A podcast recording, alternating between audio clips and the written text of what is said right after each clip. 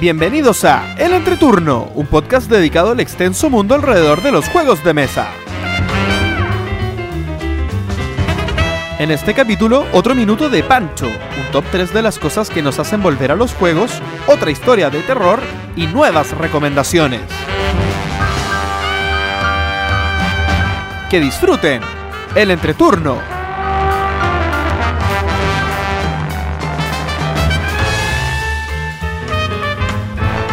Hola, ¿qué tal amigos? Mi nombre es JP Gloria. Y yo soy Pancho. y estamos comenzando el capítulo número 37 de El Entreturno. Estamos grabando el sábado 7 de abril, el capítulo que saldrá el martes 10 de abril. ¿Cómo están chicos? Muy bien. ¿Ustedes? ¿Todo bien? ¿Todo bien en este día sábado? Soleado, todavía queda algo de calor en Chile, Sí, lo poco que queda. lo poco que queda. Qué bueno, porque ya era mucho ya. San- Santiago es una de las ciudades más inhóspitas en verano que existen. Oye, pero estos días han estado maravillosos el clima. Yo disfruto de, de esa cuota de no hace frío ni calor. Sí, como diría Franco de Vita, cálido y frío. Bien. Entonces, empezamos con nuestras semanas lúdicas, que ha sido de nuestras vidas. Gloria, ¿quieres partir? Ah, bueno, contarles que sigo en menos 3. Pero Ya, eso, pero es, muy, eso es muy bueno. Sí, pero me, me asusta eh, me asusta no llegar a números positivos. ¿Cuántos días estamos en el mes número 4 del año? 31 más 31 más 28 más 7. 31 más 31 Gloria, más ha jugado- 28 son 97. Has jugado una cantidad de juegos que yo tal vez en Sí. un año, dos años, eh, no he jugado. Sí. Pero hoy juego después de grabar este capítulo, así que pretendo quedar en cero, por lo menos hoy. Maravilloso. Después les cuento. Oye, y em, lo- yo creo que lo más divertido que se ha dado en esta semana es que estoy jugando en el trabajo. Juegos muy livianos, muy, muy, muy, muy, muy livianos. Porque como les conté, eh, la diseñadora nueva que hay eh, le gustaron los juegos de mesa. De hecho, me llama por teléfono para preguntarme cómo se llama X juego porque se lo quiere ir a comprar. Va periódicamente entre juegos a ver juegos. ¿En serio? En serio. ¿Y vive por ahí o trabaja por ahí o se pega el viaje? desde Se pega el lejos? viaje. Qué Así terrible. que, eh, y ahora tenemos otro nuevo compañero de trabajo eh, que estuvo en mi cumpleaños. eh, y que, bueno, él, era, él tiene un podcast, estuvo conversando con ustedes, un podcast de cómics. Ah, sí, sí, sí. sí. Sí. bueno, y él también ha estado jugando con nosotros, así que ya somos tres que jugamos en la hora de almuerzo. Pero nivel eh, animal sobre animal, timeline les encantó, el fantasma blitz, ese nivel estamos hablando. Pero una consulta, ¿el podcast se llama Tinta Nacional? ¿No? Ah, porque yo estaba escuchando uno de cómics ahora último. No. Bueno, y eh, igual comentarles que en el bar donde siempre voy en el pacto los días miércoles ha estado muy entretenido y ha llegado mucha gente y como curiosidad y como nos escucha mucha gente de afuera, hacerles la invitación porque últimamente hemos tenido gente de Suecia, Rumania, dos, eh, dos brasileñas, un chico de Estados Unidos y ha estado casi nos han ganado los, in- los invitados extranjeros a los chilenos. Así que si buscas un amor internacional, anda a jugar juegos de mesa. Ah, bueno, yo no contaré de mi vida privada, así que eso han sido semanas tranquilas, sigo con mi aventura de Charterstone. ¿Qué Voy- tal va? Eh, bueno, deberíamos haber jugado ayer y al final no jugamos, pero vamos a comenzar la 8, si no me equivoco. Ah, o sea, ya les queda poco. Ya ¿Tiene un número fijo de juegos? 12, eh, son 12 partidas y después puedes jugar con el escenario que te quedó. Que es, lo, Ah. es lo mismo que pasa con el Pandemic Legacy o con muchos de los otros. No sé en verdad, porque todavía no lo terminamos. Ah. Sí, pero a mí me gustó, a mí me gustó mucho, es entre- muy entretenido. Así que eso. ¿Ustedes? Maravilloso. Sigo yo. Eh, varias cosas que contarles. y que toser. Nuevamente. Eh, probamos en- cuando fui a Viña, no me acuerdo, esto creo que fue la semana pasada. Probamos finalmente el Kickstarter que me llegó hace un tiempo atrás, que no lo había podido sacar a mesa, el Empires of the Void 2. Bien, este juego de Ryan Lockett, que es el mismo creador de Above and Below, Near and Far. em, Pero en 8 minutos. Imperio en 8 minutos, Ci- City of Iron, etc. Eh, que está ambientado en el espacio. Es un juego que se llama Empires of the Void 2 porque él ha recalcado que no es la segunda edición del Empires of the Void, dado que es bastante diferente. Bien, yo no, No lo jugué, pero, pero por lo que leí, las mecánicas cambian bastante. Eh, y tiene muchas cosas como, como de juego de 4X, digamos, de expandir, eh, explorar, Explorar, exterminar y, y- eh, y- Explotar. y, claro, y excentri- No, sí, excentricismo. No, explotar, de Ah. explotar recursos. Ah, no ya, de explotar cosas. Exploit, exploit. ¿sí? Sí. Y tiene una- un mecanismo como anti 4X, que es que cuando te matan un mono, la, no muere, sino que se van al exilio. O sea, tienes que sacarlos del lugar del combate y tienes que ponerlo en un lugar eh, cercano, digamos. ¿Ya? En todo, bueno, y, también del tema de sacar recursos no está tan evidentemente ahí, porque tú vas como haciéndote dueño de los planetas y hay algunos planetas que te dan algunos beneficios, pero no te dan recursos en el fondo. Los, recursos uno los saca porque eh, en tu, tú, tú vas construyendo algunas algunas ciudades, digamos, y mientras más ciudades tienes construidas, más plata vas ganando y más cosas vas pudiendo hacer. Pero eh, lo encontré bastante bueno. A mi familia le gustó mucho, a mi lo jugué con mi papá y mi hermano, a todos les gustó mucho, pero tiene un gran problema, que es que depende mucho de que tú hagas bookkeeping, como eh, traqueo, eh, tienes que eh, notar muy bien cuáles son todos los stats que están cambiando por cada cosa que haces. Y cada vez que te tienes que dar puntitos o recolectar cosas, tienes que estar dándote cuenta, no, pero es que tengo este planeta acá. Tengo este otro planeta que me da más uno. Ah, pero este te- te- me da menos uno. Ah, pero tengo esta raza que soy aliado que me da más dos. Entonces al final me, da más- me queda más tres. ¿Y cuánto se demora una partida? Por eso se demoró mucho. Y, y eso no nos gustó. Mm. Porque no tiene. Un juego así debiese tener algún mecanismo en el que yo pueda tener Una aplicación. una. O, o un, o un medidor, por ejemplo, de los ingresos que tengo que recibir en el turno. Que yo ya tenga la matemática previamente hecha de todo lo que está pasando en el tablero. Bien, y eso no estaba. Y est- bueno, no estoy comentando lo bueno del juego, porque el juego es bueno y, y hablar de eso es- va muy en la interpretación personal que yo tenga. Pueden leer resúmenes o pueden ver videos. Pero les advierto, digamos, esta parte del juego que tienen que encontrar alguna manera alternativa de por solucionarlo, porque si no va a ser un poco problemático. ¿Pero Para- qué tan largo se hizo? Largo, tres horas. ¿Pueden jugar ¿Y con cuánto, alguna persona? decía en caja? Debiese haber durado dos, creo. O no, tal vez hasta tres, no me acuerdo, pero eh, por ahí está. Pero Es que pero- tal, vez, tal vez el tiempo está considerado ese tiempo de No, sería- matematizar. Sería, sería malísimo, porque. eh, por ejemplo, Through the Ages soluciona eso. En Through the Ages, en- tú tienes en tus tableros de civilización, tienes todo previamente calculado. Y por ejemplo, la fuerza de, tus- de tus militares también está calculada. Y cuando cambia algo de tu juego, eh, por ejemplo, tú pierdes dos unidades militares y eso te baja dos puntos de, de- de puntuación militar tú te los bajas en la puntuación militar general, entonces todo el mundo está viendo siempre cuál es la fuerza, cuál es la cultura, cuál es, cuál es la ciencia que tiene cada jugador. Algo así debería haber estado implementado en este juego, no lo está, así que eh, no, no- nos complica un poco y eso me, me- me complica, me- no me dan tantas ganas de volver a jugarlo ahora hasta que no tenga solucionado eso.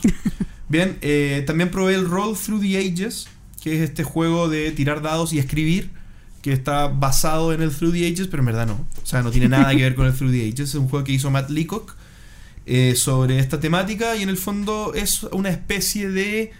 eh, ¿Cómo se llama? Yahtzee, como en la mecánica de tirar Sí. tres veces los dados de King of Tokyo. Eh, simplecito, eh, fácil. eh, quizá, ¿Cuánto dura? Creo que la caja dice que son, es- son como 20 minutos por jugador. o... no, mucho menos. 20 minutos en total. Ah. 10 minutos por jugador nos habremos demorado. Sí, no, lo jugamos bien rápido.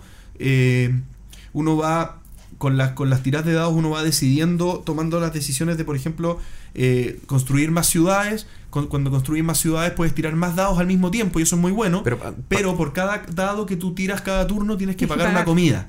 Entonces, si no tienes buena capacidad de producir comida, no puedes sostener tantas ciudades. Entonces tienes que ir creciendo como un poco armónico eh, las distintas potencialidades de tu juego. O sea, si ya eres capaz de producir más comida porque, no sé, pues desarrollaste la agricultura, que cada dado de comida te da un- una comida adicional, ya tienes mejor pie para poder comprarte otro dado, para poder seguir tirando y así.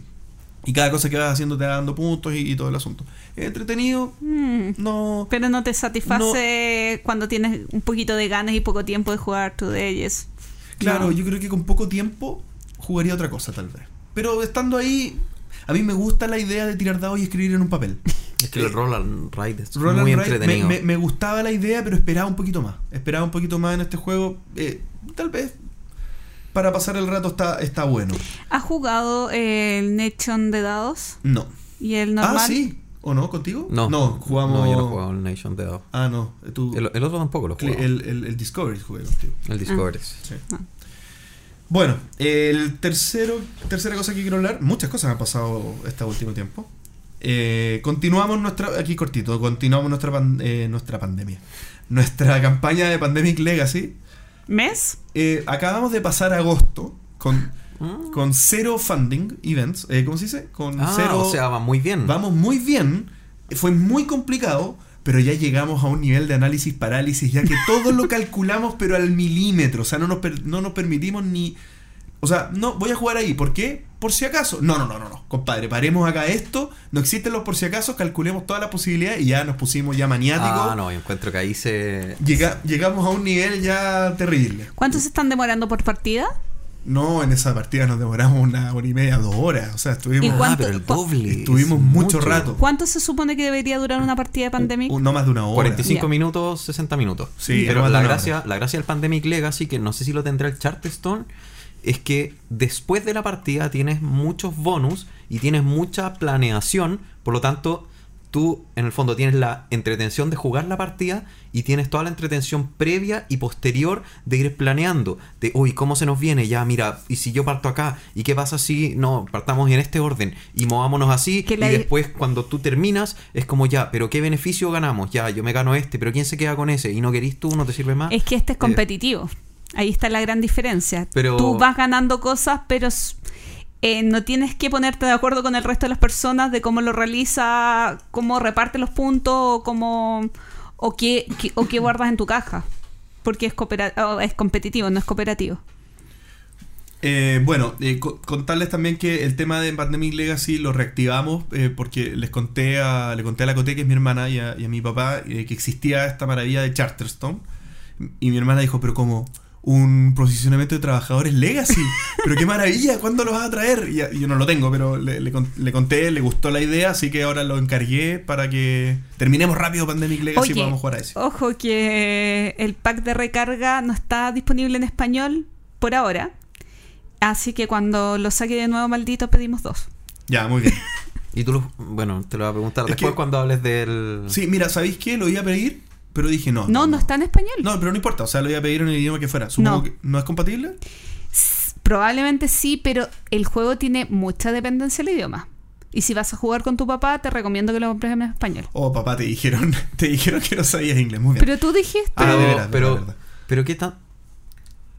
Pero con los Recharge Pack, igual porque la historia va a ser la misma la primera vez que la segunda, que todas las otras veces que juegues, y A ahí ver, es donde está la mayor, el eh, mayor texto, ¿no? ¿Cómo explicar? Hay más de 400. Deben ser unas 400 cartas. Todas con texto. No, no, pero más allá, más allá, eh, yo, en mi cabeza, la evolución legacy de un worker placement va más por el juego.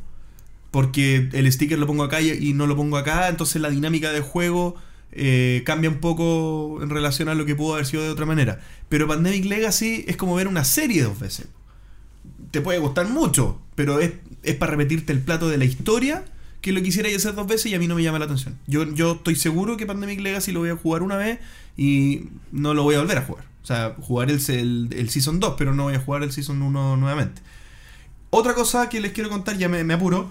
eh, Last Stand on Earth, el último bastión de la Tierra. ¿Cómo, ¿Cómo se traduce? Es que no sé si. Es que, ya, este es un juego, es un prototipo de Ignacio Paz. Un, Ah, un chile- es un, sí, es un chileno eh, que está haciendo un juego de mesa, un cooperativo, en el que en la Tierra queda un último bastión eh, ante una invasión extraterrestre. ¿Bien? ¿Y Eh, ese último bastión es Chile? Ese último bastión es Chile. No, mentira. No, es que como estamos tan protegidos por la cordillera, el océano. Claro, claro. Depende, No, mira, si fuera pregunta. gringo sería Washington, seguro. Mira, no, no lo sé, pero eh, el último bastión de la Tierra y, y un poco cómo nos organizamos para poder hacer frente a la, invasión extraterrestre. Y es un juego básicamente de dados, en el que uno eh, va teniendo parte con una cierta cantidad de dados, que es la tripulación, y uno va pudiendo incorporar nuevos dados. Eh, cada jugador tiene como una flotilla, digamos, separada, digamos. Entonces yo manejo mis dados, tú manejas tus dados, tú manejas tus dados y así. Y eh, vas pudiendo incorporar nueva gente a la tripulación en la medida que tomes la decisión de generar ciertas acciones, eh, lo que obviamente te da más opciones para poder activar eh, tus tus movimientos, digamos. Y tus movimientos son activables en, un, en una tablilla o en, una, en un lugar donde tú puedes poner hasta nueve cartas, que partes solo con tres, que son las tres básicas, y puedes ir cambiando esas cartas y agregando nuevas cartas eh, adicionales para, gener- eh, para quedarte con un total de nueve. Y vas activando esas nueve cartas para, para golpear, para poder curarte, porque de repente te pegan, se te, se te eh, los aliens hacen desembarcos de repente en tu, en tu nave y te inhabilitan algunas funcionalidades de tu nave, etcétera. Bien, eh, perdimos, no lo logramos, tomamos pésimas decisiones, el, el que jugó mejor, bueno, jugamos Omar, mi hermano y yo, eh, nos juntamos a hacer una, una prueba del prototipo. Eh, el que tomó las mejores decisiones fue mi hermano, que hizo ahí bien eh, los combos de sus cartas, porque las cartas se van poniendo de una manera bien interesante en el que tienen que eh, ir conectándose con, unos, con unas figuras. Entonces, por ejemplo, si eh, la carta base tiene hacia arriba la mitad de un rombo, yo tengo que poner la carta de arriba con la otra mitad del rombo que dé hacia abajo para que se conecte. Bien, entonces las cartas yo no las puedo poner así nomás. ¿Y cuál que- es el sentido temático de eso? ¿Tiene alguno? Sí, porque tú vas co- conectando, eh, la nave la vas construyendo y no puedes pe- pegar una... Un, hay, hay módulos de la Ah, nave que son, que son compatibles con otros módulos de las naves. Y No, no, no es llegar y poner una habitación al lado de otra que no tiene, no tiene sentido por la nave, por la estructura de la nave, no tengo idea. Bien. y eh, ahí creo, no me acuerdo, pero creo que si te rompen un- una habitación que, que tiene dependencia contigua con, con otra habitación, se rompe el pedazo completo, como el Galaxy Tracker. Bien, Claro. entonces también ahí tú tenés que ir protegiendo tu, tu- tus naves, o sea, tu- tus compartimientos. Bien, y como les decía, mi hermano tomó buenas decisiones ahí que una nave, eh, una- un compartimiento le daba potencia a otro, y a su vez eh, eh, ese otro hacía un, un- un combo con un tercero y iba, iba haciendo cosas. Nosotros con, con Omar compramos cualquier cosa y lo hicimos pésimo y perdimos. Eh, así que eso, a Omar le gustó bastante, a mí me gustó mucho. A Omar le gustó, yo creo que fue el que más le gustó de los tres, dijo que es el mejor juego chileno que ha jugado en la vida. Así que esperamos que a Ignacio le vaya bien. Oye, y, ¿y hay algunas noticias de cómo lo quiere hacer? ¿Cuánto tiempo más va a estar listo? Sí, mira, eh, es que ah, por donde yo sé, él todavía está averiguando cuál es el mejor mecanismo de publicarlo. Ha estado eh, bien metido en, en cómo lanzar campañas de Kickstarter. Le dimos por ahí el dato de Johanan Leighton para que pudiera preguntarle algunas cosas. Bueno, lo mandé obviamente a escuchar el capítulo que, que lo- nosotros lo entrevistamos. Ahí se hizo una lista de preguntas, habló con él. Em, y está, eh, pero está, me da gusto porque creo que le está dando un sentido bastante profesional al, al tema. O sea, eh, obviamente hizo el contacto también con Caldero de Juegos para poder ver por ahí si podía haber alguna alternativa.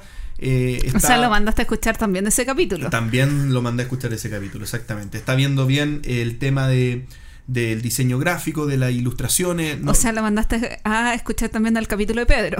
Claro. Lo mandé a escuchar todo el entreturno.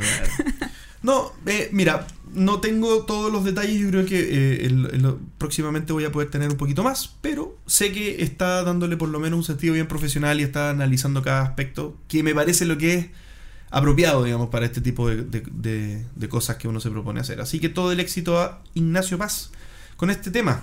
Pancho. Sí. Yo, bueno, yo también hablé, hablé con él, tengo el prototipo, pero no he podido, no he podido jugarlo porque me mandó los links para poder descargar los archivos. Ah, tiene un print que- and play. Sí. Sí. Así que ya espero para el próximo capítulo haberle dado un par de vueltas al juego y poder darle mi- mis opiniones. Eh, respecto a lo otro, no he jugado tanto esta semana. He estado más que nada viendo trámites por distintas cosas. Pero lo que sí pude jugar eh, y que retomé hace tiempo que no lo jugaba, el Caverna. El Caverna que no lo había podido jugar con eh, lo- el separador de Broken Token. Oye, pero una maravilla, una maravilla esto de poder sacar el juego y a los 3 minutos o 5 minutos estar ya jugando, repasar un poco las reglas y listo. Eh, de verdad no sé, lo mejor que le pudo haber pasado a V. Rosenberg. Oye, pero igual la parte de los. Porque tú tienes que poner los tiles que se compran para las habitaciones de la, de la, de la caverna. Sí. Y eso igual es sacarlo uno por uno. po. Es sacarlos uno por uno, pero si los tienes ordenados ya vienen guardaditos uno por uno, entonces tú vas pum, pum, pum, pum, Sí, pum, verdad. pum. Eh, no es tanto, de verdad, muy bueno y ya se me había olvidado más o menos cómo jugar. Tuve que repasar un poco las reglas y de verdad me gusta, me gusta mucho el juego. Eh, no lo voy a comentar porque yo creo que ya se ha comentado antes en muchos otros lugares, así que eso.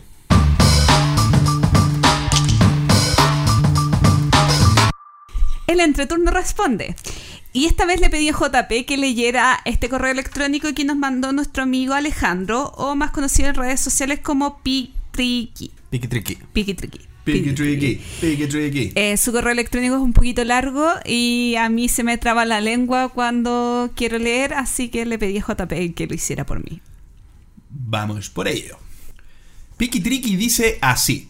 Hola familia, de un tiempo a esta parte está surgiendo una corriente por el mundo lúdico que apuesta por el libre deterioro de los juegos, evitando el uso de medios profilácticos y enarbolando el lema de la arruga es bella, es decir, que si un juego no tiene signos de desgaste significa que no lo has disfrutado. Ojo, con esto no estoy diciendo que les, que les guste destrozar los juegos. Bien, pues al contrario que los naturistas, estamos los conservadores. Y aunque se nos tilde de neuróticos, quiero que sepan que me gusta jugar todo lo posible a mis juegos.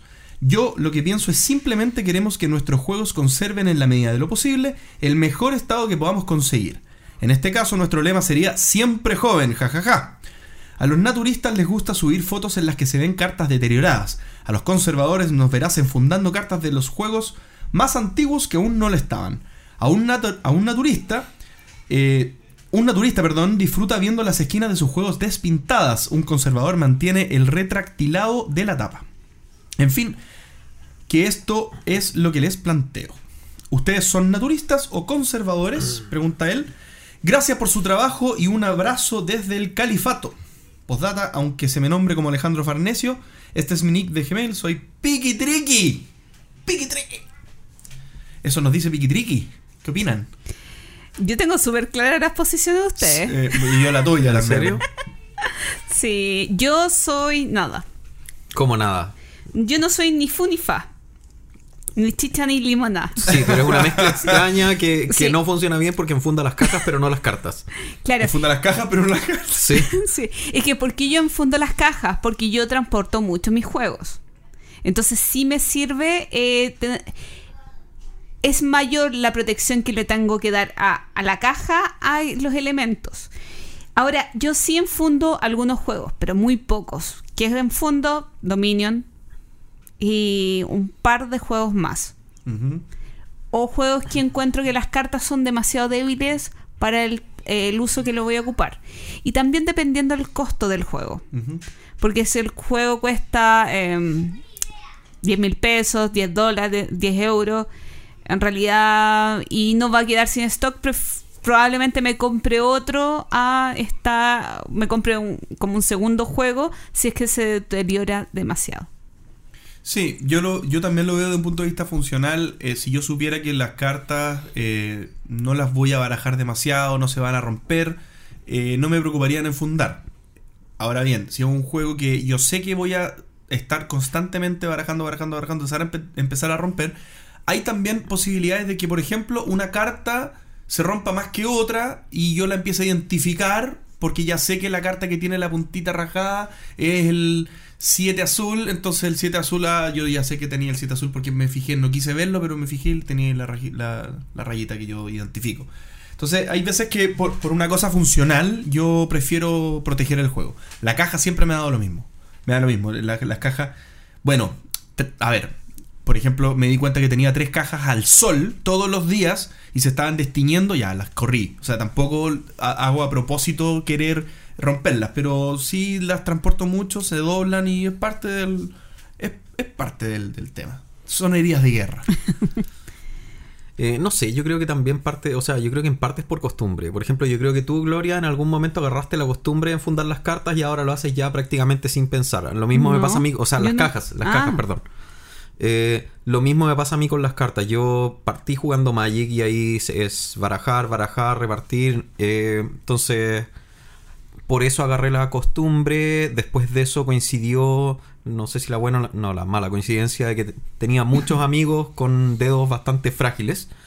Así que abundaban los vasos de cerveza o de bebida o de jugo encima de las mesas. Así que por norma de ahí en adelante yo siempre, siempre las enfundo y en parte también porque independiente que a mí no me complicaría que las cartas se desgasten un poco, lo que sí me complica es justo lo que dijo JP. Que pucha, alguien dobló una carta y ya la reconozco o no sé qué, porque si todas se van desgastando más o menos al mismo tiempo, eh, No tampoco es tan terrible. Sí. Eh, yo creo que lo, lo más complicado y lo que genera casi roces entre, entre los, ¿cómo les llamamos? Los naturistas y los conservadores, sí. Son las actitudes eh, acompañadas al conservadurismo. Porque, por ejemplo, hay mucha gente que es Mm. neurótica, que es muy neurótica de sus cartas y que no, pero es que no las tomes así, es que ten cuidado con esto, es que no, lávate las manos antes de tomarlas. Pero ¿para qué si tiene fundas? No importa, pero es que para que cuidar la funda. y es como... Enfunda la funda. Sí. Hay, hay gente, Hay de gente hecho, que enfunda las que fundas. enfunda las fundas. Sí. Sí. Entonces yo creo que esas actitudes cuando ya se tiran mucho a un extremo, independiente, sabiendo que enfundar todo ya es un extremo, pero cuando lo extremizas aún más, ahí se empieza, empiezan a generar roces porque ya empiezas a interferir la como la situación de juego, Mm. la instancia de juego, cuando ya no es estar preocupado de, uy, ¿qué voy a hacer en mi próximo turno? Sino de, chuta, es que cómo tengo que tomar la carta para que el del lado no se enoje, tendré las manos limpias, eh, no mira a retar porque la estoy doblando. Bueno, en mi grupo jugamos con guantes ahora. Oye, igual, por ejemplo, eh, es súper restrictivo el tema de, de la gente tan extremistamente conservadora, porque, por ejemplo, no podría ir a jugar al bar. Sí. Porque, ok, las f- cartas pueden tener funda, pero nosotros, la mesa no es la mejor. Nosotros Sí, comemos. Yo con ese tema tengo un tema. A mí me complica el tema del bar, pero me es que a mí me complican las mesas Mesa. que no tienen mantel, onda, mesa de, de madera o de vidrio, Mm. que siempre hay charquitos de, de- de restos de vasito, que tú apoyas el vaso y queda la aureola del vaso que es húmeda, y, y veo caer una carta ahí y me, me- me- me desespera, me, muero, así no, lo- no lo soporto. En serio, a mí, a mí Sí. me pasaba mucho con, bueno, me sigue pasando, con la gente que fuma mucho. Cuando alguien se pone a fumar un cigarro y después agarra las cartas sin lavarse las manos, te queda como nicotina en los dedos y te queda pegajosa. Incluso Ah. la- la- los fundas, cuando son fundas transparentes, o bueno, las de color también, se ponen de- amarillas. sí, se empiezan a poner a manchar. Qué terrible. Que yo no, yo no fumo y mis amigos prácticamente no fuman. entonces Ah, no, yo tengo amigos y, y se notaba el tiro. De repente, no sé, pues sacaba un juego, lo enfundaba ahí, tenía puras fundas nuevas, la que está pegajosa es la que agarró este pelado. Y, y así, y son fundas que, o sea, no era que estuviera como exageradamente, o sea, no es que yo esté siendo exagerado, pero tú la agarrabas, le ponías un dedo encima y la podías levantar con ese dedo. Y jugaban drafting, entonces le, le pegaba a todo el mundo. Complicado tema. Sí, oye- Pero ah, eh, yo creo que eso tiene relación también con quién, con juntarse con las personas que se acomoden a tus manías. Sí, Eso de los grupos flexibles y... es verdad, es verdad. A mí, yo estaba pensando ahora con la pregunta, eh, eh, algo que, por ejemplo, el tema de los juegos de bazas, ¿ya? El, el- los juegos de bazas, tradicionalmente, ¿quién enfundaba una baraja de, de- española o una baraja tradicional? Nadie, o sea, la, el- el- incluso la sensación de barajar tradicionalmente, hacia- haciendo el abanico, digamos, y después haciendo el puente, eh, Es la peor forma de barajar, de hecho, Pero la que más es- daño le hace a las cartas. pero es como se barajan las cartas. O sea, en el fondo, me- no estoy hablando de las cartas del- del- de los juegos de mesa nuestros. Estoy diciendo, eh, cuando tú te criaste jugando, tú no hacías ahí montoncitos en la mesa para poder barajar. Tú barajabas, ¿o no? Sí, lo que pasa, lo que pasa es que eso está bien sacado de pero la que forma... estoy, estoy explicando eso. pues. Déjame terminar lo que estoy diciendo. Lo que estoy diciendo es que esa sensación ya es, ya es de los juegos de baza. Bien, entonces me pasa, por ejemplo, cuando juego un Niet, o cuando juego un Indulgence, o cuando juego un Pichu, o cuando juego. y están enfundados, como que no es lo mismo. Ah. Como que no es lo mismo. Pero la diferencia está en que, como tú bien dices, desgasta las cartas, pero si yo juego, por ejemplo, un Quiz o un, juego que se juega con naipes tradicionales, yo tengo la posibilidad de por 2 dólares comprarme otra baraja. Y lo reemplazo y no hay problema. Y puedo tener 10 guardadas en mi casa y las voy cambiando cuando se van rompiendo. Pero el Niet es caro. No me puedo comprar 10 Niet. Sería contraproducente. Entonces, ahí me, me pasa que, que tal vez pierde un poco la sensación que yo estoy esperando en tener en las cartas. Es que, claro, eso te iba a decir. Uno que siempre, o sea, uno no lo nota porque uno está, está siempre más pendiente de la sensación de juego, pero uno de esos juegos de basas, probablemente jugaste con 30 mazos diferentes porque en las casas nunca había uno. Claro. Siempre había 2, 3, 5, 10. Yo me acuerdo que mi abuelo de haber tenido, no sé, un cajón Sí. con naipes. Y tú usabas de cualquier calidad y además los naipes te los regalaban en todos lados. Sí, o sea, yo me acuerdo que tenía, no sé, de repente cuando chico iba a la farmacia y volvías con un naipe porque te lo regalaban por comprar un remedio. Entonces, claro, está esa sensación y se me fue el otro que iba a decir. Ah, y la forma de barajar. Y la forma de barajar, que es la que, en el fondo, que es la forma tradicional, esa forma está sacada de los casinos. Porque para los casinos es lo más eficiente en términos de eh, tiempo versus eh, desorden. Porque a pesar de que uno podría decir, ah, pero las tiro todas en la mesa, después en ordenar eso, gasto más tiempo. Mm. Y esa eficiencia, que puede ser, no sé, serán 3 segundos, 5 segundos por Es plata. Claro, multiplícala por la cantidad de veces que se juega y eso multiplícalo por cuánto ganan por mano en el casino. Se hace mucha plata versus el costo de, sabéis que voy a tener que comprar 5 Mm. naipes más al y día. ahí es- también está con la calidad y la flexibilidad del naipe, que ahí nos vamos a otro tema. Claro, pero incluso los casinos creo que ahora están empezando a usar estas como cajitas barajadoras, que estos barajadores automáticos de. Pero bueno, nos estamos saliendo del tema. Finalmente, Entonces, ¿ustedes cómo se reconocen? conservador, por todos lados. Yo soy Mezcla, yo soy mezcla. Soy un, soy un mestizo. Pero más orientado a... Más orient... No, estoy al medio. ¿Por Es qué que co- yo estoy al Pero medio y te, yo no te te, gusta al conservar tu medio. juego. Ah. Por ejemplo, No, no es por las cartas, las cartas del Gloomhaven que estamos jugando, Pero de- esas están todas enfundadas y nunca se barajan. ¿Pero por qué? porque se toman con la mano y hay que moverlas mucho. Porque Gloomhaven es lo mejor que le ha pasado a nuestras vidas, Pancho. Es solo eso. A y además, vidas. y además está el tema de no, no sé, Gloomhaven me ¿Viste? No, si tú eres conservador. Pero solo ese juego. Mm. Y, No y- sé. y Seventh Continent. No sé, yo creo que lo- el juego que quieras cuidar lo vas a. Sí, no sé, a mí me pasa Dixit. El Dixit. No, yo no lo tengo fundado. El Dixit. Pero cuando tu sobrino eh, comience, eh, sea un poquito más grande y juegues con él, Con cuidado que las tome. Que aprenda a cuidar las cosas, po. Como esas guaguas que Ya, ahora pero le- estás preocupado le- de les ponen unos flotadores, como, o sea, unos- unas corazas como para que no se peguen en los bordes y después no, no saben esquivar cosas porque tienen los colchoncitos. No, pues tiene que aprender a cuidar las cosas. Sí, yo creo, yo creo que en parte es un tema de costo costo oportunidad. Finalmente hay gente que lo quiere asumir y gente que no. Por ejemplo, es lo mismo que la gente que, que en el fondo, no sé, le pone carcasa a su teléfono. Yo no le compro una carcasa porque sea más bonito y tampoco es que el teléfono tenga planeado botarlo. Pero hay accidentes y hay gente que ha tenido más o menos experiencias con eso y en base a eso define Sí, cuánto sí, quiere sí, gastar sí. para proteger. cierto, es cierto, es cierto, es cierto. bueno, yo me defino término medio.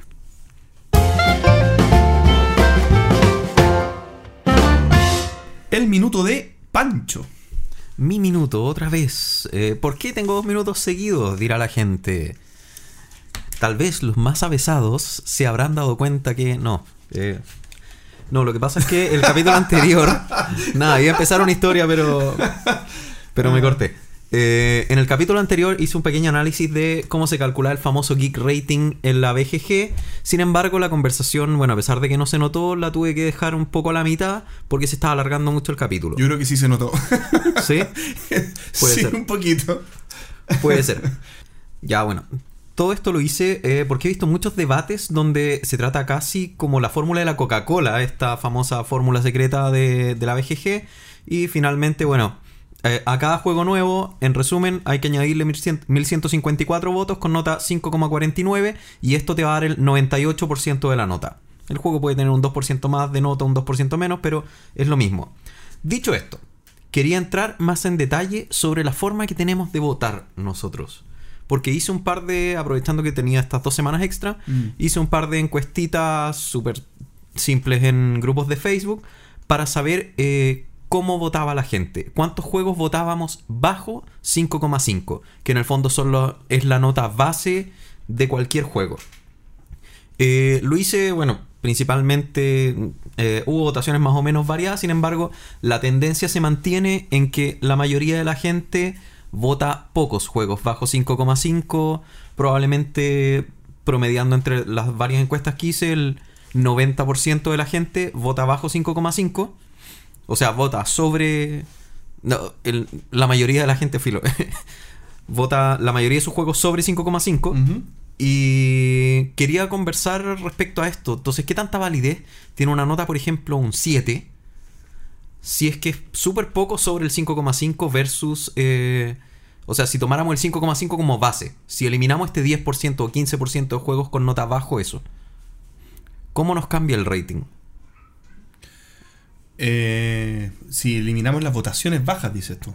En el fondo, tomar que un 5,5 no es un juego medio, sino que es el cero, es el piso. Porque la mayoría de la gente no, casi no vota bajo 5,5. Un 10% de mis juegos, un 5% de mis juegos los votaré Mm. bajo 5,5. Por Pero, lo tanto, discul- pero ¿cuánta gente no vota bajo 5,5 porque no quiere probar juegos malos? O que cree que son malos. Claro, claro. Entonces, como que no les... no- no- yo no voy a votar bajo 5,5 porque ni siquiera va a... eh, va a pasar la barrera de yo me lo compro Mm. o yo tengo un amigo que me lo compre o yo eh, le daría una oportunidad de jugarlo. O sea, quizás es por eso que no se vota, eh, que hay tan poca votación de juegos bajo 5.5. Es que puede ser, Claro. claro, puede ser por muchos motivos. Otro, por ejemplo, que es lo que me pasa a mí cuando yo voto, o sea, cuando yo juego un juego que no me gusta, no lo voto mal porque digo, bueno, es que a lo mejor yo no soy el público. Y punto. Y, pero finalmente, en la práctica, el resultado es que la mayoría de mis votaciones son 6, 7, 8, 9 o 10. Creo que tengo, bueno, lo dije una vez, eh, creo que lo único que he votado bajo 5,5 fue una expansión promo de un juego que más encima ni siquiera es como muy fácil de conseguir. Mm. Entonces, Sí, yo, yo la verdad puedo decir un poco como yo voto, porque en el fondo estoy de acuerdo con Gloria en que yo creo que para la mayoría de las personas que no juegan mucho, o sea, que no tienen la posibilidad de jugar la existencia de juegos que hay hoy día y tienen que elegir solamente algunos cientos de ellos. O sea, eh, digo solamente porque incluso tú podrías considerar que 200 juegos son muy buenos, ¿Mm? pero no mil, ¿bien? Entonces, eh, va a pasar que tú vas a tener cierto filtro en elegir cuáles juegos son los que tú vas a jugar y muy probablemente sean más de un 5,5. Y yo, yo voté, no estaba tratando de buscar aquí rápido, no lo encontré, cuáles son los dos juegos que había votado bajo 5,5, eh, pero fueron dos solamente, de todos los que he votado.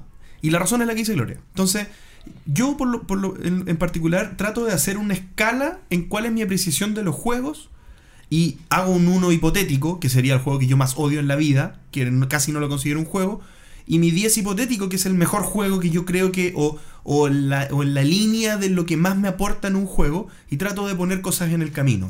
Entonces, sí me pasó algo muy, muy importante, muy importante, muy heavy, muy, no sé, de- Revelador. muy revelador, digamos, que yo hace 4 años atrás, tal vez, o 3 años atrás, no sé, cuando yo le ponía un 10 a un juego, mis expectativas de 10 eran de ese juego. Y hoy día, se van a reír, pero es verdad. O sea, hoy día con, con Gloomhaven, por ejemplo, que para mí es un 10. ya tal vez yo tengo que bajar de 10 a algunos que ya les puse 10. Pero analizando en ese sentido de que tu ranking no es según Borgen Geek, sino es según eh, tu 10. Desde tu 10 pones notas. No, No es- yo no lo es que dice el- ¿qué claro. dices tú? No, chao, para mí no, no me vale eso. Claro, porque eso igual es otro tema. Claro. Y, y si, y si se no, eh, no tengo ahora cómo se llaman las cosas, pero si es que ves de 5 para abajo es como ni siquiera me acerco al juego. O sea, si ni siquiera me acerco al juego, ahora que ya lo probé, en realidad alguien se va a acercar al juego antes de probarlo. Pero es que tú al jugar el juego no sabes qué nota le vas a poner. Tú tienes que jugarlo Nada, para y que no te guste para poder ponerle nota. Pero probablemente a muchos, como ya dije, no le ponen nota, no tienen nota, porque ni siquiera la gente se acerca. Claro. Entonces, si no pasa esa barrera, Sí, pues, pero no estoy hablando de eso. Estoy hablando de las tú- votaciones tuyas, sí, de pero- las que tú hiciste. Esos juegos son juegos a los que ya te acercaste, que ya jugaste y a todos esos o a la mayoría les pusiste nota buena. porque hay una preselección a la hora de comprar, a la hora de elegir. Si hay cinco juegos en la mesa, yo voy a decidir jugar, puede ser por distintos factores, autor, temática, mecánica, Claro. eh, incluso eh, el tema del diseño. Claro, yo creo que es importante el tema de la escala y yo hago fuerza en ese punto, porque si yo, por ejemplo, conozco solamente 10 juegos, eh, tengo que... alguno de esos 10 juegos va a ser el mejor juego de la historia para mí. Y, y- y- es el mejor del mundo. Nadie me puede demostrar lo contrario porque yo no conozco más juegos. Pero a la medida que yo voy jugando, jugando, jugando, mis expectativas de los primeros juegos que yo ya jugué, o mi percepción de los primeros juegos que yo ya había jugado, tiene que cambiar. Necesariamente tiene que cambiar. Cuando yo era chico, Monopoly era un 10. Y era un 10 porque era excelente, yo lo pasaba fenomenal. Pero hoy día es un 3.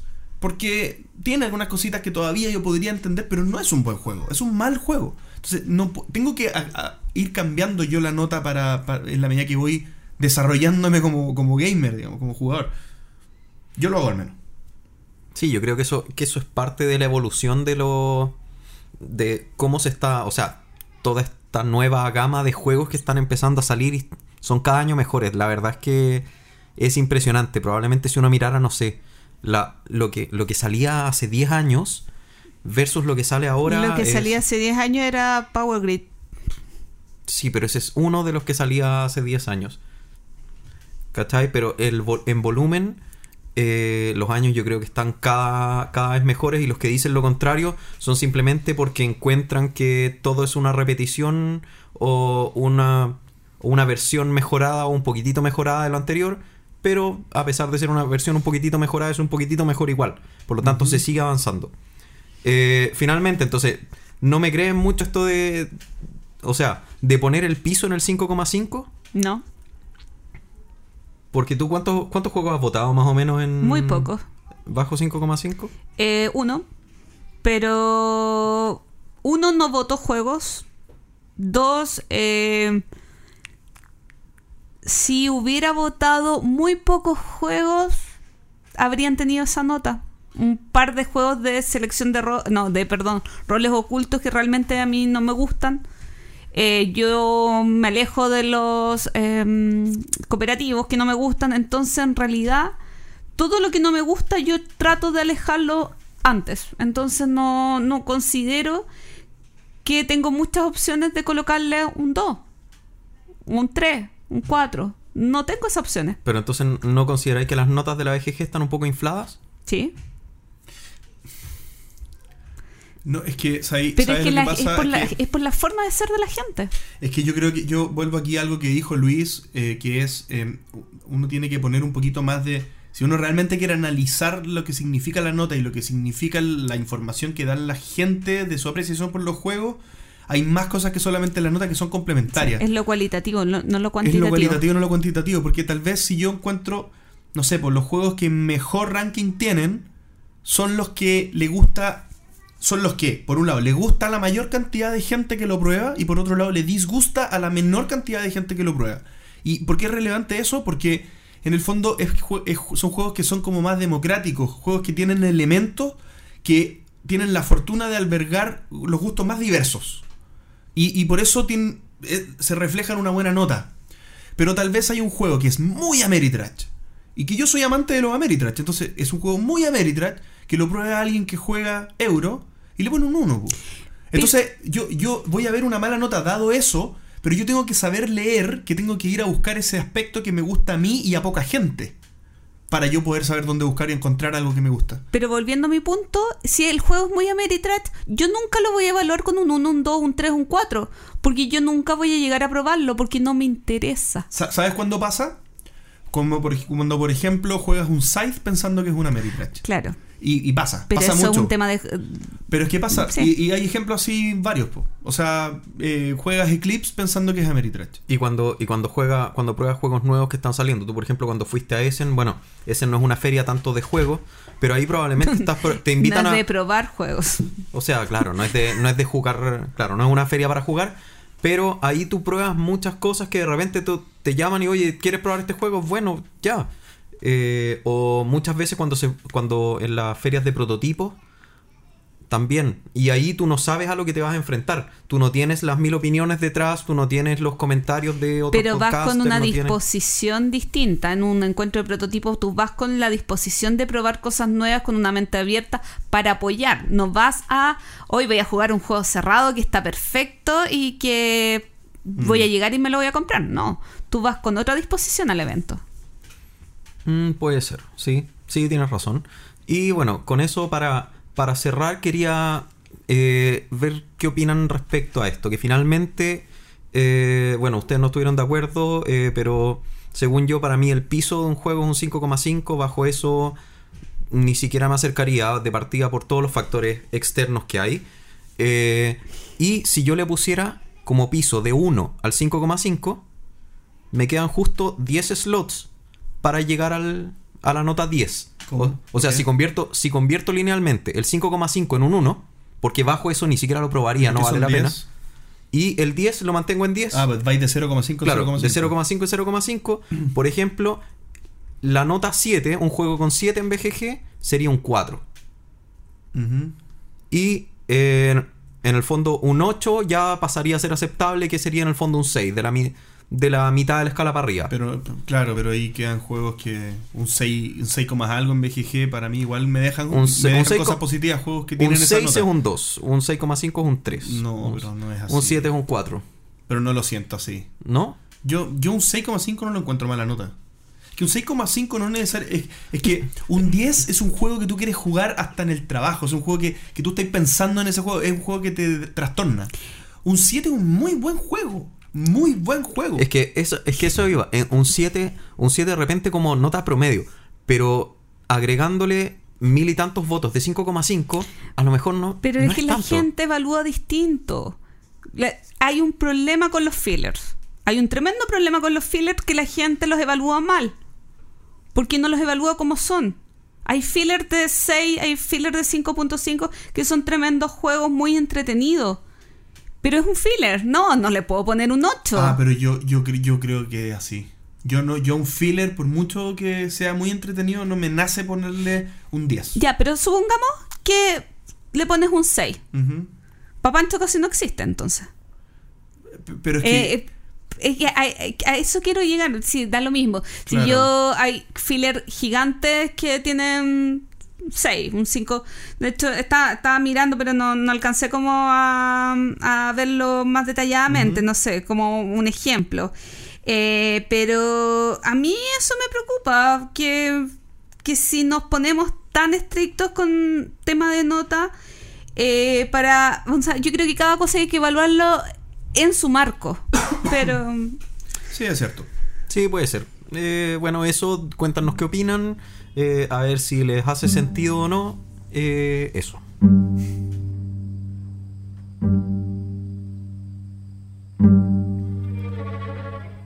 Salí temprano del trabajo y decidí darme una vuelta por una de las tiendas de juegos de mesa de la ciudad. Revisando lo que había en venta, decidí comprar un juego base de Dice Masters, el juego de dados coleccionable en el que dos personas se enfrentan con un equipo de superhéroes de Marvel, al menos con la edición que forma parte de esta historia. Mientras conversaba con el vendedor, sentía que alguien me vigilaba muy atento. No le di mayor importancia y una vez que había pagado, se acercó a mí de un brinco, interponiéndose en el camino que me había propuesto seguir. ¿Tienes tiempo? Te puedo enseñar a jugar. Su ofrecimiento fue amable, aunque su tono de voz evocó el de alguien tendiéndole una trampa a un inocente niño, como para engatusarlo previo a un rapto o a un atraco. Tenía tiempo, así que accedí. Caminamos hacia la zona de juego de la tienda y nos sentamos en una mesa desocupada. Mientras desempacaba mis cartas y dados, el individuo al que ahora llamaremos Bruce extrajo una carpeta y una caja plástica con una colección de cartas y dados que evidentemente le llevaba varios dólares de ventaja a mi humilde pack de inicio. No te preocupes, será un juego de prueba. Rápidamente me enseñó el seteo inicial. Me ayudó a armar un equipo de cuatro héroes e intimidantemente escogió los suyos. La explicación del juego fue rápida y concisa, aunque quedaron algunos cabos sueltos, como suele pasar a veces. Te iré explicando a medida que pasen las jugadas, me dijo. Comenzó el juego y no tenía mucha idea de qué hacer. Los primeros tres turnos los jugó por mí. Debes comprar este dado, te conviene, hazme caso. Debes atacarme con estos. Debes dejar estos para defender. No entendía nada, pero asumía que luego todo cobraría sentido. Pero no fue así. Turno a turno veía cómo sus propios consejos resultaban en regalos de guerra. Rápidamente mis fuerzas fueron doblegadas, al igual que mis 20 puntos de vida, llegando así mi derrota.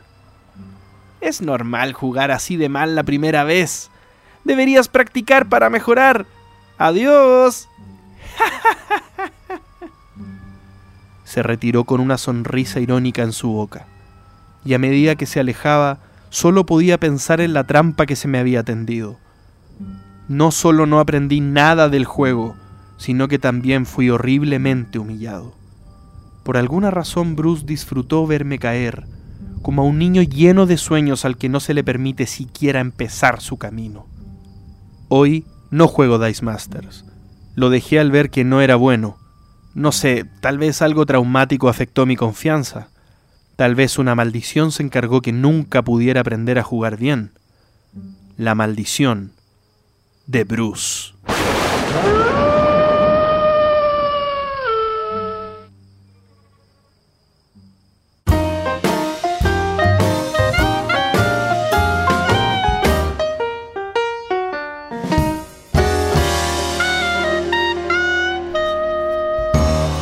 3 nuevamente y en esta oportunidad vamos a dar nuestro top 3 de las cosas que nos hacen querer volver a jugar el mismo juego.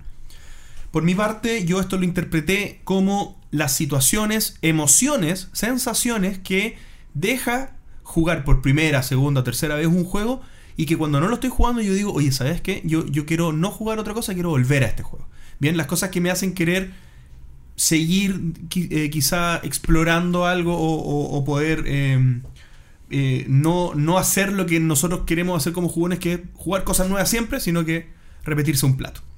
Así me lo tomé yo. Sí, yo también me lo tomé por ahí, que en el fondo siempre tenemos juegos que vamos dejando de lado, vamos probando novedad, novedad, novedad, novedad, novedad, pero hay algunos a los que nos dan ganas de volver y, y cortar esta cadena de novedades. Exactamente. Yo de todo un poquito. El mío está bastante extraño y de hecho mi top 1 está un poco largo, pero bueno. Es que yo creo que esa es la idea, ir conversando acá. Sí, yo creo que van a salir cosas que eh, yo creo que en este, en este sí nos vamos a hacer, eh, ¿cómo se llama? Va, va a haber cruce. Yo creo que vamos a tener repetida. ¿Tú crees? Sí, yo creo que sí. Oh, es que, yo lo veo difícil. sí, es- ¿tú dices? Ya, a ver, vamos a ver. O sea, puede ser, porque vamos a tocar como muchos temas medio abstractos, así que Sí. probablemente ahí haya cruces. Sí. Pero Sí. la misma respuesta no sé. Pancho, ¿Parto yo? vamos con tu top, con tu 3. Mi número 3.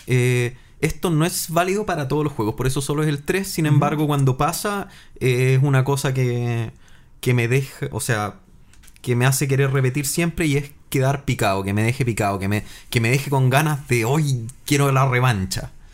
Eh, no pasa evidentemente en todos los juegos porque hay juegos que tienen más o menos temática y hay veces en que cuando quedo picado mal y enojado y no quiero volver a verlo.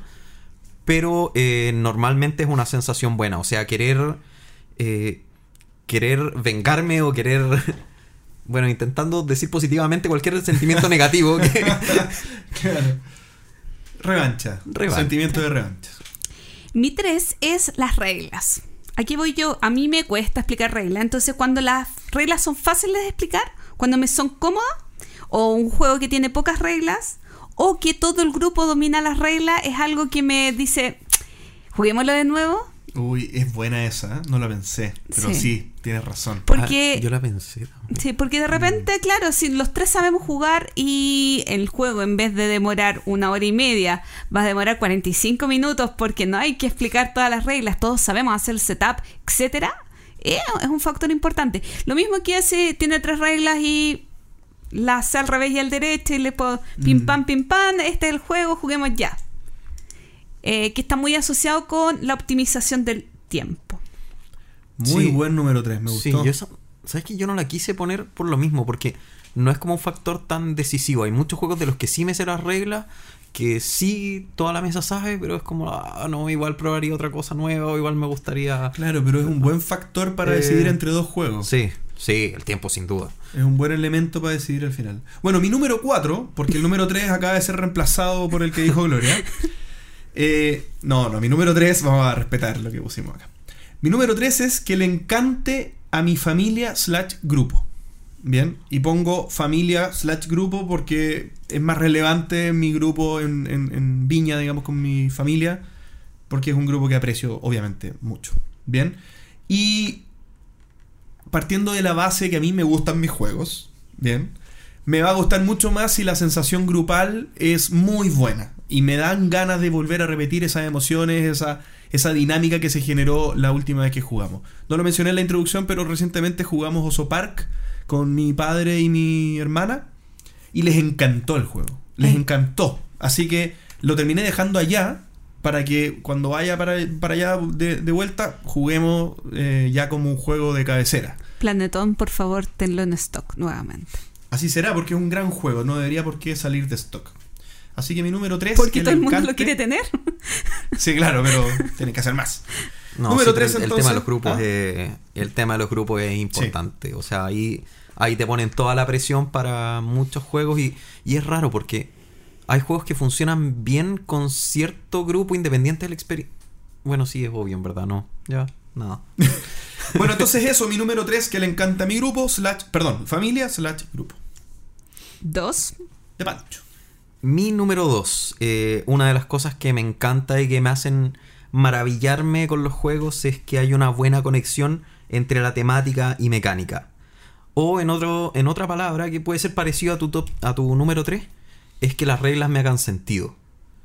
En el fondo no, no saber, no sé por qué, me he puesto últimamente muy crítico con respecto a nada que ver, pero cada vez que veo series, veo cómics o leo cómics o películas o cosas así, con la parte que la historia haga todo sentido, que esté toda redondita y, y no decir, ay, pero ¿por qué hicieron esto si podían haber hecho esto otro? ¿O por qué no usaron esta cosa si conocían esto otro? Con los juegos me pasa lo mismo. Me gusta que la historia esté redondita y no me interesa tener simuladores eh, de vida ni cosas así, pero que la abstracción que se está haciendo en el fondo esté bien hecha. Sí, lo pensé. Lo pensé. eh, creo que ti- tienes un muy buen punto ahí, pero lo que yo siento con ese, con ese tema de que, el que haya buen relacionamiento entre las reglas y lo que pase, digamos, y que tenga todo coherencia, lo, lo llevo más a cuando estoy leyendo el manual por primera vez. Y que me, y que y imaginarme jugando el juego cuando estoy leyendo el manual y, y, si yo siento que tiene buena coherencia las reglas con lo que voy a experimentar en un hipotético juego, me hace querer jugar o no. Es como, como que me, doy cuenta cuando leo las reglas que el juego tiene una buena conexión y, quiero jugarlo. Pero una vez que lo juego, no va por ahí. Porque el juego puede haber tenido sentido, pero ser malo. O- o tener malas sensaciones. O de repente por forzar que temáticamente algo tenga sentido, el juego era raro. Entonces, no, no es un elemento, no era, no terminó siendo tan fuerte para mí. Sí, es que ya, entiendo, pero en el fondo for- forzar para que temáticamente tenga sentido es desconectar, porque si estáis forzando es porque la mecánica no estaba yendo de la mano con la temática.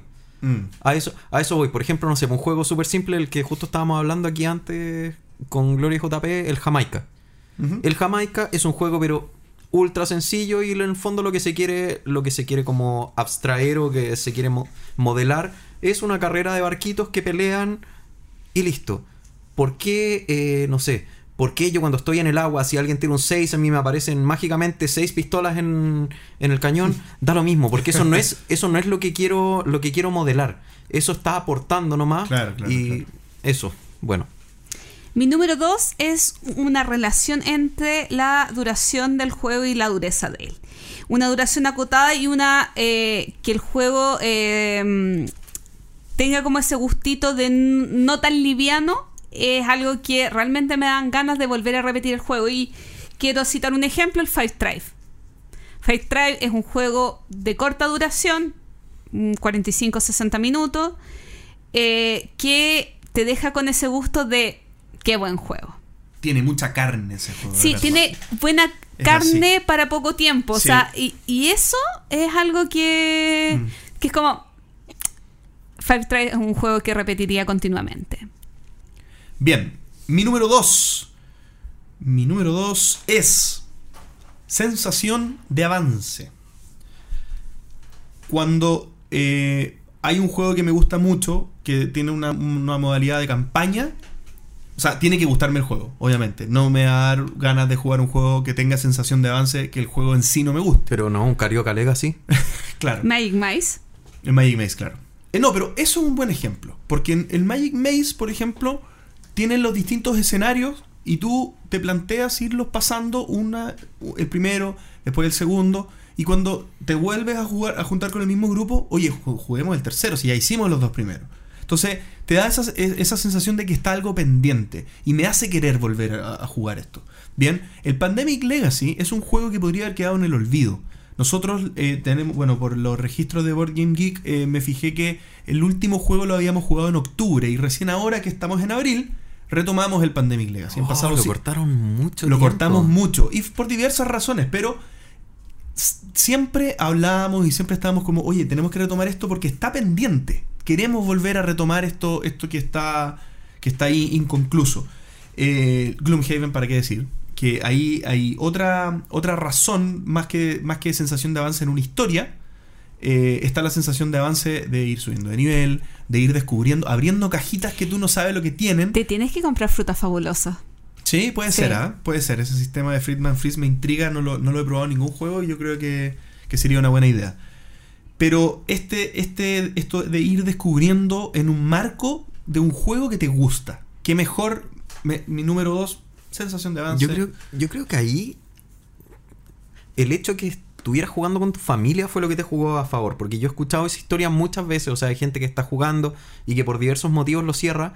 Y es súper distinto cuando son amigos eh, que trabajan en cosas separadas, que tienen vidas aparte, que bla, bla, bla, y que no tienen por qué juntarse. Eh, como que volver a reunirse para jugar el juego es mucho más complicado que, claro, Claro. cuando es tu familia y bueno, la voy a ver una vez o X veces al mes y en alguna de estas tenemos que retomar. Yo creo que, y yo creo que eso es lo que más le ha jugado en contra a, lo- a los juegos Legacy. Claro, pero, pero también está el tema que nosotros tenemos la posibilidad de jugar muchos otros juegos. Y cuando nos juntamos los cuatro, siempre jugamos Pandemic Legacy. No se había dado que nos habíamos vuelto a, ju- a juntar los cuatro y por eso estaba un poco raro, no pudimos seguir jugando, pero, pero ahí dejamos de lado todo lo demás. Así que sí, es, un punto, pero mi, número dos, sensación de avance. Muy bien, mi número uno es parecido al tuyo, pero por un lado totalmente distinto. Y es también sentir que puedo mejorar, pero no dado por la historia del juego ni dado por, eh, por ¿cómo se llama? Los sets mismos del juego, que sea una campaña o no sé qué. Porque eso en el fondo lo encuentro entretenido, me gusta seguir las campañas, me gusta ir conociendo la historia, pero no es lo que me hace volver tanto, sino como sentir que yo puedo ser más eficiente. Al jugar, por ejemplo, juegos en solitario, ir viendo que me cuesta, o sea, no hay nada que me, que me tire más para atrás en un juego solitario que ganar la primera partida. Ahí tú dices, uff, pero qué, ¿qué más hago acá? Eh, lo mismo, cuando juego con amigos, sentir que yo gané, chuta, ya lo hice mejor, bueno, juguemos de nuevo, pero es distinto a cuando quedé tercero, quedé cuarto. Y es como, oh, todavía me queda mucho por mejorar, todavía tengo mucho por conocer y ay, apuesto que la próxima, o sea, voy a tratar de hacerlo más eficiente la próxima vez. En que me equivoqué de todo, cuando gané es como, "Mm, ya, como que pude haberlo hecho mejor, pero da lo mismo porque gané. Es verdad. Buen punto. Mi número uno es el número 3 casi de JP, que son los compañeros de mesa. Eh, la afinidad eh, en la mesa eh, hace que haya un consenso de que algunos juegos salgan más que otros. Esa es como mi base. Por ejemplo, Kramer y Kisling y Feld, entre otros autores, salen a mesa en jornadas especialmente dedicadas a ellos. Entonces, es el consenso de los jugadores. No sé, por ejemplo, hay otros juegos eh, que son más eh, para novatos o ambientes más menos serios o, más filler que salen mucho más a mesa porque todos saben o porque los explicamos en un corto rato. Animal sobre animal, sospechosos inhabituales, Camel Up, Ticket to Ride, por ejemplo. Y eh, por otra parte, eh, en relación con mis compañeros de mesa, como juego en un bar, esos euros light eh, con pocos componentes y que una tiene una caja más chica, salen mucho más a mesa, incluso más a mesa de lo que yo, que a mí me gustaría que salieran a mesa. Pero es Es lo que te hace volver al juego finalmente. Claro. Eh, de hecho, de de repente es como, ya, pero tengo que llevar así como por lo menos un euro, no un party. Y es como, ya, llevo este. Pero lo llevé hace un mes. Bueno, me tocará jugarlo. Prefiero jugar esto a jugar un party. Entonces, son... el- mi grupo es el que hace en otra forma que algunos juegos salgan más que otros. Buenísimo. Tenem- ¿Viste? Tuvimos un cruce. Y ahora vamos a tener Sí. otro cruce. Porque mi número uno es el mismo número uno de Pancho. No. Y es distinto a mi número 2, y lo, y lo voy a aclarar ahora, porque no creo que sea la misma en sentidos distintos. Porque mi número 2 es sensación de avance, y es eh, subir de nivel en Gloomhaven, por ejemplo, ir abriendo cajitas, el, del tema Legacy y las campañas, ¿cierto? Pero mi número 1 es que me queden estrategias por descubrir. En el fondo es que yo Mm. pueda explorar tal vez el mismo juego que no es de campaña, pero de distintos ángulos. Mejorar, por un, en- como tú dijiste, era uno de los aspectos, mejorar mi desempeño en el mismo juego, pero también jugar de distintas maneras ese mismo juego. ¿Y lo haces? Lo hago y me obligo a hacerlo, porque me pasa, por ejemplo, Russian Railroads. Estaba pensando Muy buen en eso. ejemplo, ¿cierto? Para hablar de este juego, para hablar de este tema. Bien, entonces eh, en Russian Railroads uno tiene que ir mejorando tres líneas ferroviarias rusas, por eso se llama así. Ah. O, o germanas, claro, o, O- ale- o alemanas, o. Adivina que voy a jugar el lunes. American Railroads, así se Sí. llama. Ah, ya, bueno. Bien, entonces uno, al final, la estrategia que uno emplea está en. Aquí la Gloria me puede decir que no, pero básicamente tienes que elegir dos que son las que más vas a preocuparte y cada una de ellas te va distinto, te van dando distintos bonus que se va mezclando con las otras y vas, vas, vas haciendo como tu estrategia. Entonces, hay, hay como una, dos, hay como tres estrategias más o menos. Si eliges las dos de arriba, las dos de abajo, las dos de los bordes, más o menos. Eh, hay, hay más derivados, pero es más o menos eso. También está la línea abajo de la, de la, de la. Pero da lo mismo. Para hacer el punto es lo que les quiero decir. Entonces, ¿cuál es la idea? La idea es que yo siempre, por inercia, juego con las dos de abajo. Perdón, por las dos de los costados. Por las dos de los bordes. Por inercia. Y, y- pero una vez dije, no, me voy a obligar a ocupar la segunda. Porque en mi cabeza es mala. En mi cabeza, como tal vez por mi perfil de jugador, no encuentro que sea buena porque no, no, no son el tipo de decisiones que yo suelo hacer. Entonces me obligo a tomar decisiones distintas para usarla del medio. Y al principio perdí, después volví a perder y una vez gané con esa estrategia. Me obligué a poder desarrollar eso. Y eso me entretiene, es como un desafío de enfocar en los juegos de, distintas maneras. Y lo otro que sirve para enfocar los juegos de distintas maneras son las, los poderes asimétricos. Por ejemplo, Gaia Project, jugar con otras razas. El juego cambia completamente. Y de repente el juego, yo he jugado, no sé, po, con dos razas distintas. Entonces yo veo y digo, chuta, pero esa raza, a ver, la empiezo a leer y, uy, qué, qué entretenido ese poder. Y me dan ganas de volver a jugar el juego porque es un enfoque completamente distinto del mismo juego. Y, y pasa con Scythe, y pasa con Terraforming Mars, con las corporaciones, etcétera, etcétera. Ese Yo es un no arma de doble filo. ¿Ya? ¿Por?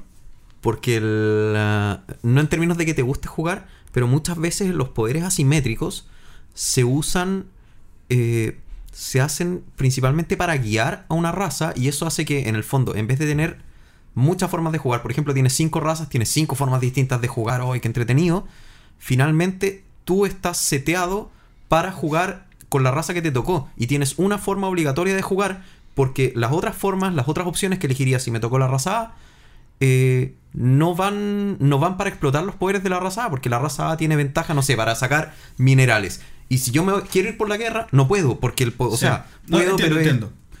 Sí, eh, te lo digo, o sea, Terra, eh, Terra Mística yo encontraba que era un juego que tenía, estaba como en Guiado. rieles. Guiado en rieles. Y, y- pero en Gaia Project no sentí eso, por ejemplo. Entonces, claro, eh, en Terra Mística yo sabía que tal vez iba a estar muy pauteado el juego, aún así me gustaba. ¿Bien? Y en Gaia Project, Gaia Project no. Pero aún así, esa, tú, ese guion lo tenías que ejecutar bien. Y yo te puedo decir que todas las razas podían ganar, no había una raza más poderosa que otra, o yo creo eso porque no soy experto en el juego, pero, pero tú tenías el rol de ejecutar a la perfección ese, ese papel. Y si te equivocabas, perdías. Sí. A mí me cuesta mucho hacer lo que tú dices. Por, por ejemplo, el lunes jugué Mombasa y yo dije, no, ahora me voy a ir por los diamantes. Ya. Hoy que me costó, es como, no, es que parte de mí quería irse a otras áreas, a hacer otras cosas, y no, eh, tengo que tratar de hacer esto. Y casi me resultó la... o sea, no pude llegar, es que me distraigo en el camino. No pude llegar al máximo de diamantes, casi. Me faltaron dos diamantes para llegar, pero fue como... No, me cuesta en Rusia Railroad me cuesta mucho no irme por las industrias porque me gustan las industrias. Sé que quizás no es tan productivo, pero es entretenido y es como en qué momento soy competitiva o me entretengo, o sea, como no. Que a mí me, a mí me entretiene el hecho de, de- de yo eh, obligarme a seguir Sí. una estrategia diferente a la que por inercia yo seguiría. Eso a mí me pasa en los juegos de rol. En los Mm. juegos de rol a mí me gusta que me entreguen un personaje prediseñado Mm. y someterme a lo que diga el personaje. Ah, mira, eh, qué buen ejercicio. Sí. eso. Eh, a mí eso me gustan los juegos de rol. Pero en los juegos de tablero no mm, me cuesta un poco más estructurarme, eh, decir, voy a seguir esta estrategia eh, y seguirla. Quizás tenga que trabajar en eso. Mm. Sí, puede ser. Es que en los juegos de rol tú también te creas una historia por Mm. detrás, por lo tanto tú vienes con. Ya Sí. Vienes enrielada en una, en una carrera. En los, juegos, de- en los juegos de mesa no. Tú partes Tengo de un- cero. Tengo un bonus A ver, a chiquitito ver. a, a propósito de lo que recién conversamos de Rusia Railroad. Eh, mi cuarta opción de tener ganas de eh, cosas que me hacen volver a un juego es un podcast en más madera.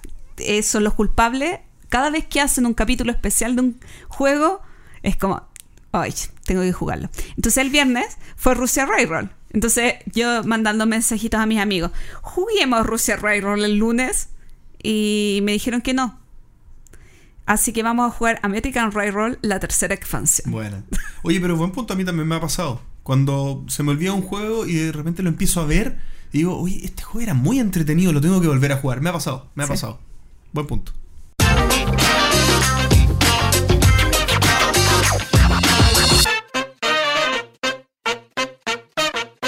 Recomendaciones en el entreturno y comenzaremos como es habitual con Gloria. Esta recomendación la tenía abordada hace harto tiempo y es del canal Sacatrus TV. Es un especial que hicieron que se llama Entresijos de los Juegos, donde Massivi entrevista a Sergio Viteri. Eh, Sergio Viteri es uno de los dueños de Sacatrus y eh, bueno, eh, conversan sobre muchos detalles bastante educativos acerca de todo lo que es eh, la cadena de distribución. Recordar que, o, comentar para los que no saben, Sacatrus es tanto una editorial como se preocupa de la distribución de los juegos creados por ellos. Además, es una tienda que tiene dos sucursales y, bueno, Sacatrus partió como una tienda virtual hace, no, voy a mentir, no sé, yo creo que unos ocho años en España. No, no tengo el dato tan exacto. eh, y después de estar mucho tiempo como tienda virtual, pasó a tener ya una sucursal. Eh, bueno, ¿qué me- es lo que más me gustó de este video? Es que explican bastante claro, de hecho hasta con un grafiquito, eh, si un juego te sale 10 euros, cómo se distribuye todo el dinero eh, hacia abajo, desde impuestos, márgenes de distribución, márgenes para tienda, perdón, márgenes para tienda, márgenes de distribución, etcétera. Entonces, realmente recomiendo esto porque te da muchas luces de algunas cosas que eh, tanto a los creadores, a la gente que tiene tienda, como conocer un poquito más del negocio de los juegos de mesa, eh, lo encontré muy interesante. Muy bueno. Sí. Yo creo que Pancho va a ir derecho Sí. a verlo. Sí, creo Ah, que lo he leído. Sí, Sí. lo he leído. Aparte que Sergio, yo lo conocí en Essen, es muy, muy Ah, simpático. pero ¿Este era un video, me dijiste? Es un video, Ajá, video. porque yo he leído artículos que han hecho sobre eso. Sí, no sé si pro- ellos. pero- probablemente muchos artículos, pero lo, encon- lo encontré muy interesante y yo se los recomiendo. Muy bien, suena muy Muy bien. Yo, yo voy a recomendar eh, un video, lamentablemente está en inglés, eh, que es del Board Game Design Day, eh, Making of, Pan- eh, The Making of Pande- Pandemic Legacy. Eso lo pueden encontrar en YouTube así mismo. Board Game Design, Design Day, dos puntos, The Making of Pandemic Legacy. Es un video donde Matt Leacock y Rob Davio hablan sobre cómo surgió esta idea, esta conjunción de poder armar convertir el Pandemic en un juego legacy y cómo fueron tomando todas las decisiones, por qué se tomaron decisiones respecto a la historia, por qué se tomaron ciertas decisiones respecto a la mecánica, y va sin spoilers, en caso que lo quieran ver y no, no hayan terminado, eh, aclara demasiadas cosas de por qué hay cosas que pasan y cosas que no, por qué la historia está tan guiada, por qué no se dejó más libertad, porque hay muchos detalles que son importantes y que son incluso comercialmente. Eh, que hay gente que alega que no sé, no es secreto, por ejemplo, que gente que dice, hoy que la historia está muy guiada, no sé qué, me gustaría irme por más lados. Ellos dijeron, ¿sabes qué? Nosotros lo pensamos, pero dijimos, oye, la gente ya está alegando porque el juego puede ser caro. Imagínate si al terminar la historia hubieran abierto un décimo de las cajas. Estarían alegando más todavía. Entonces, Claro. y muchas decisiones así que son súper... eh, de, o sea, son súper obvias cuando te las dicen, pero que claro, antes de que te las digan tú no puedes tener tanta claridad. Entonces, muy bueno, muy entretenido. Eh, ellos dos hablan, conversan mucho, tienen muy buena química, ¿sí? Tengo dos preguntas, pero te quería que tú terminaras de hablar. Ah, no, eh, eso, eh, 100% recomendado. Si les gusta un poco el Pandemic, si les gusta saber un poco más sobre el diseño del juego, eh, háganlo. Y si, y si tan- tienen en planes armar un juego Legacy, más todavía. Tengo dos preguntas. Uno, si yo no he jugado Pandemic, ni el Legacy ni el normal, ¿puedo ver el video? Uno, sin spoiler. Dos, eh, ¿va a ser interesante para mí? Eh, si te gusta el diseño del juego, sí. Si no, eh, va a ser interesante, va a ser como un documental sobre cómo se hizo algún juego, pero probablemente no vas a tener tanta referencia. Yo creo que sí es necesario haber jugado, tener las nociones básicas de lo que es el pandemic, que somos unos doctores que viajamos por el mundo, que nos movemos, igual lo explican, pero yo creo que por lo menos haber jugado, saber cómo se juega el pandemic normal.